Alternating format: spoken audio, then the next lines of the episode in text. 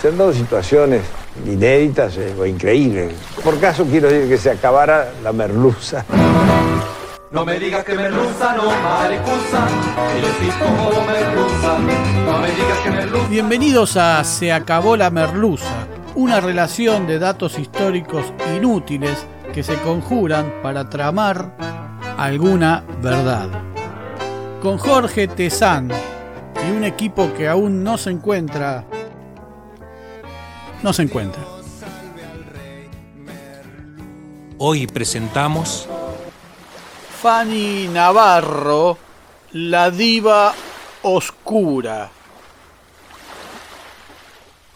Vamos a hablar hoy de una víctima, de quien como muchos hoy se tuvieron que ajustar el cinturón, perder sus vidas y trabajos para sostenerse solo por pensar como pensaba o ser como era.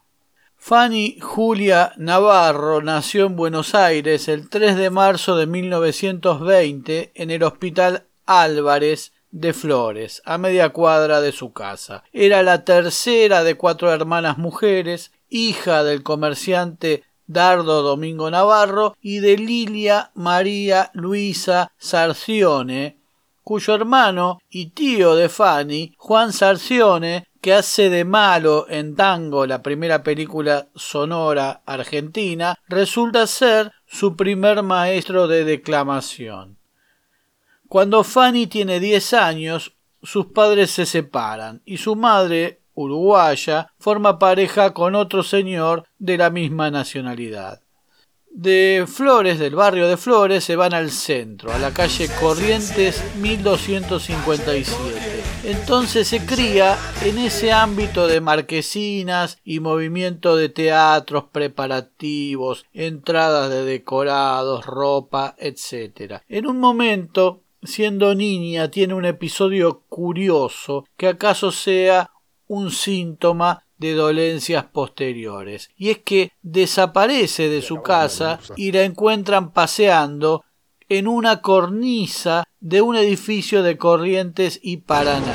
Mientras está allí, el tránsito se detiene, la gente se junta debajo de las cornisas y tienen que ir los bomberos a rescatarla. Hoy en día investigarían al padrastro por posibles abusos. ¿Quién sabe? Incluso una de las hermanas de Fanny, cuando se casó, se fue a Brasil y no volvió más. Lo cierto es que al llegar la adolescencia, Fanny comenzó sus estudios en el Teatro Cervantes después de pasar por el lugar donde daba clases otra maestra que termina perteneciendo al Cervantes que recién abría. De entrada se reveló como una buena actriz, capaz de realizar papeles muy variados, del drama a la comedia, de la comedia dramática a la pasatista y lo que sea. Los actores de más experiencia, Luisa Beil, Francisco Petrone, Ángel Magaña, que integraban el elenco del Cervantes, se sorprendían por lo que podía hacer siendo tan joven. De hecho, no tarda en encontrar su lugar en el teatro, mientras el cine todavía le era esquivo. Si bien hace su primera aparición en una película de 1937, no le encontraban ni ella se sentía cómoda con una característica física definida. La sensual, la niñada, la mala, la inocente, no cuadraba en ninguna de las caracterizaciones típicas de la época. Allá por 1940 tiene un episodio que acaso también dejó una huella posterior. Participando de la obra teatral Tres Valses, la compañía encabezada por Libertad Lamarque, aquella a la que siempre se le endilgó haber cacheteado a Eva Perón, la despidió por exceso de talento. Según dicen, a Lamarque no le gustaba que le hicieran sombra. Navarro sigue en papeles menores en el cine, pero en 1944 aparece en su vida el bodeguero mendocino Juan Bautista Chiquiti. Este Chiquiti tenía pretensiones de empresario teatral y mucho dinero. Y a instancias de Homero Cárpena, que habla con Fanny, que era su amiga, lo instan a comprar los derechos de la muy exitosa obra de Broadway Mis amadas hijas. Fanny es parte del elenco junto a Narciso Ibáñez Menta y todas las noches llenan el Politeama, que tenía como 1500 butacas, algo así. El bodeguero también le propone algo, casarse con él, pero el tipo ya tenía dos matrimonios en su historia y por ese motivo se casan en Montevideo. Antes de la boda, Fanny Navarro y su familia lo esquilman con producciones teatrales y cinematográficas costosas. Fanny abandona su carrera y se va a vivir a San Rafael con su marido y al poco tiempo no soporta más la vida pueblerina y las exigencias del empresario de una vida recatada y con menos maquillaje. Escapa a Buenos Aires y mientras el mendocino la seguía aparece su primer ataque de pánico. La actriz Silvana Roth la tiene que reemplazar en una función por este motivo por un ardid machista del zar del espectáculo Amadori, que quería ponerla en bolas en algún lado, termina firmando un contrato como primera vedette del Maipo en la temporada 1945. No era muy alta, pero sus medidas 90, 55, 90 la ayudaban mucho. En esa temporada estrena ocho revistas con muchos pasos de comedia. En una de ellas parodia a Eva Perón el acuerdo incluye la película Dos ángeles y un pecador con Zuli Moreno y Pedro López Lagar. Luego tiene una fugaz relación con Divito, el dibujante y editor de Rico Tipo, aquel que dibujaba mujeres del tipo de Fanny Navarro. En 1946 se consagra en el teatro La Comedia con La llama eterna y nacida ayer y gana varios premios. En 1948, mientras hacía La Casa sin Alma, junto a Emma Gramática e Iris Marga, era esta actriz, Iris Marga, quien todas las noches la llevaba a su casa en su auto después de cenar con el elenco. En una de estas cenas, encuentros de Iris Marga con Apple, se cuela Juan Duarte, secretario privado de Perón, y se conocen, se enamoran, digamos, y se hacen amantes. Es sabido que Duarte también era pareja de la discreta actriz Elina Colomer, pero tal vez lo compartía con dos actrices más. Zoe Ducos, que abandonó el país raudamente tras la muerte de Eva Perón, y la vedette brasileña Maruja Montes. Si bien la película Ay Juancito de 2004 la muestra como una revista come hombres, todo es parte del insulto. Fanny Navarro, que ya llevaba hechas 14 películas y más de 20 obras de teatro, era la que ocupaba el rol de novia de Duarte en una sinfonía de vínculos entremezclados, desdibujados e incomprensibles para los simples mortales. Juan conocía a su familia, a su madre, a sus hermanas, a sus cuñados, mientras Colomer era la amante clásica. Pero la vida de Fanny Navarro realmente cambia cuando conoce a Eva Perón.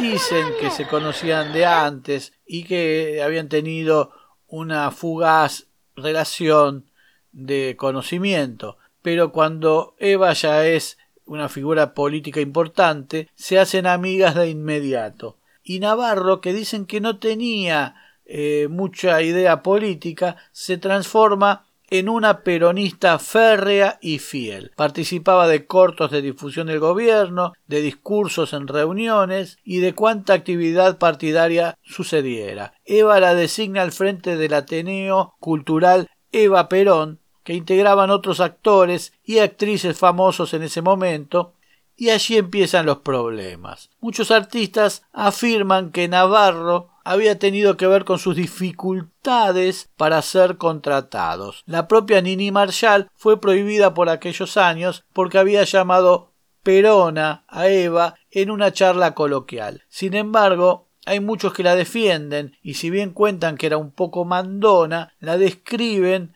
como introvertida y callada. Fanny Navarro ya es una diva del cine. Consigue contratos para protagonizar Mujeres que bailan, Morir en su ley, Marihuana, Suburbio y Deshonra. cobra por película el equivalente actual a 280 mil dólares. Se mueve en un Cadillac, regalo de Juan Duarte, y vive en un petit hotel de tres plantas y 1500 metros cubiertos en Barrio Parque, con pavos reales paseando por el jardín. Pero algunas películas como Deshonra tardan mucho en filmarse. Navarro se pasaba las tardes junto a Eva Perón, que ya estaba gravemente enferma. Es Eva quien le advierte a Fanny que su hermano Juan tiene una sífilis muy avanzada y que por esa razón había viajado a los Estados Unidos a tratarse.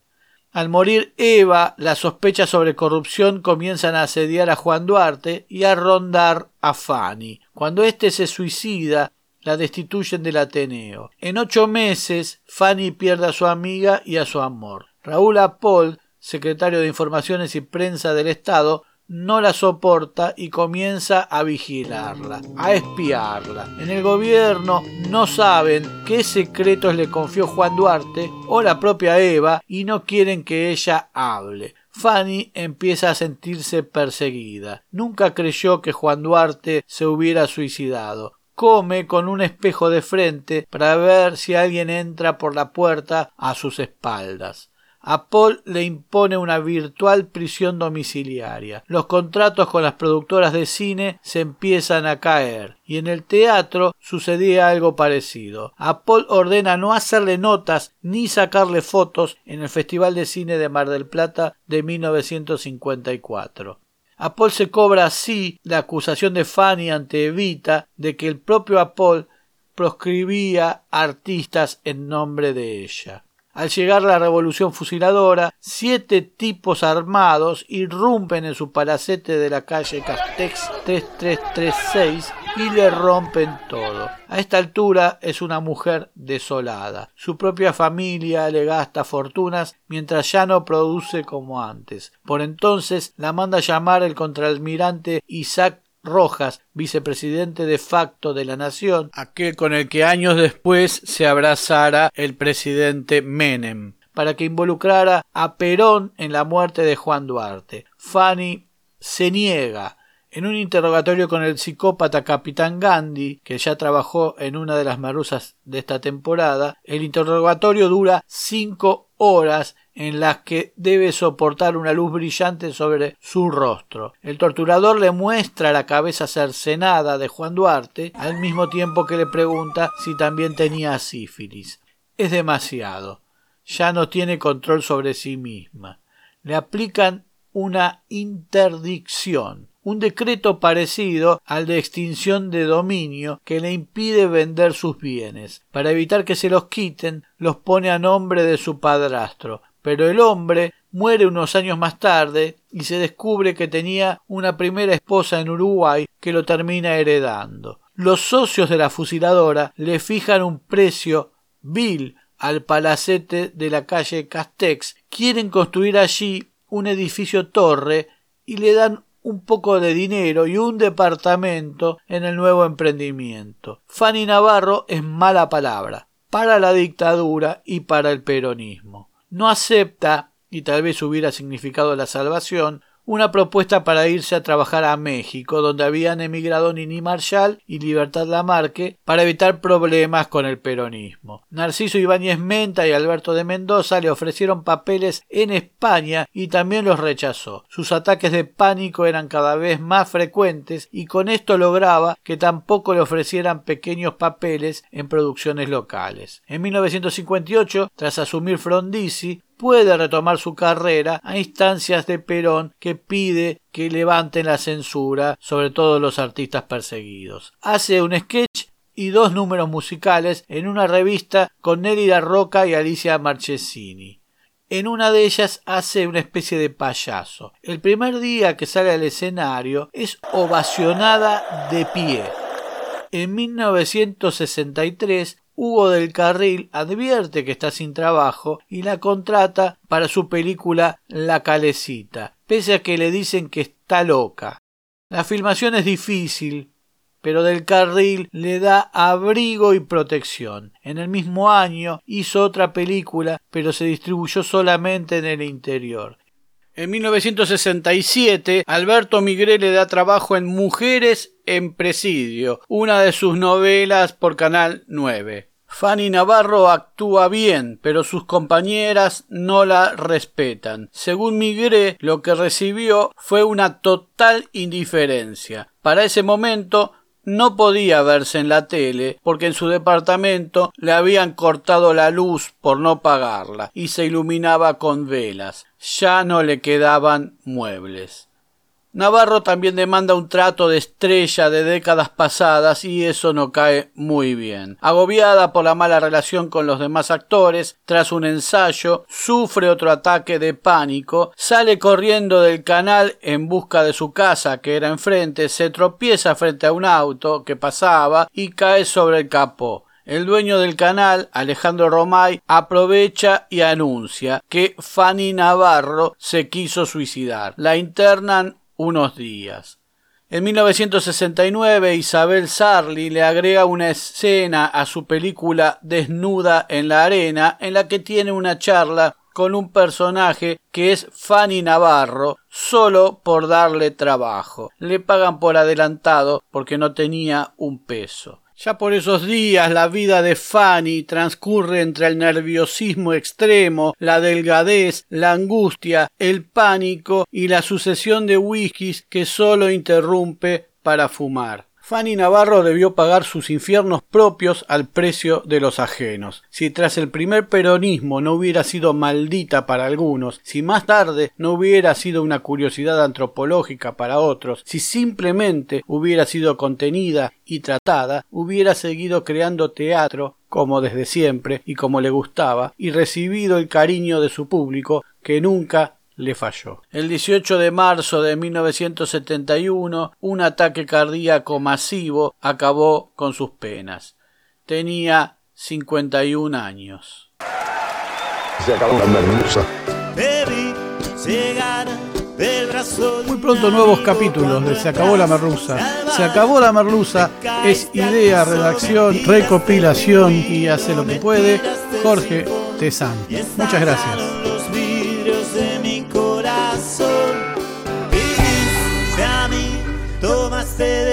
ropa me sonreí. Y así, nadando en tu demencia, no, no olvides de seguirnos en las plataformas, poner like, suscribirte, campanita y todo lo que la red social admite.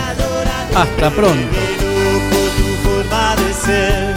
A mí me volvió loco tu forma de ser, tu egoísmo y tu soledad.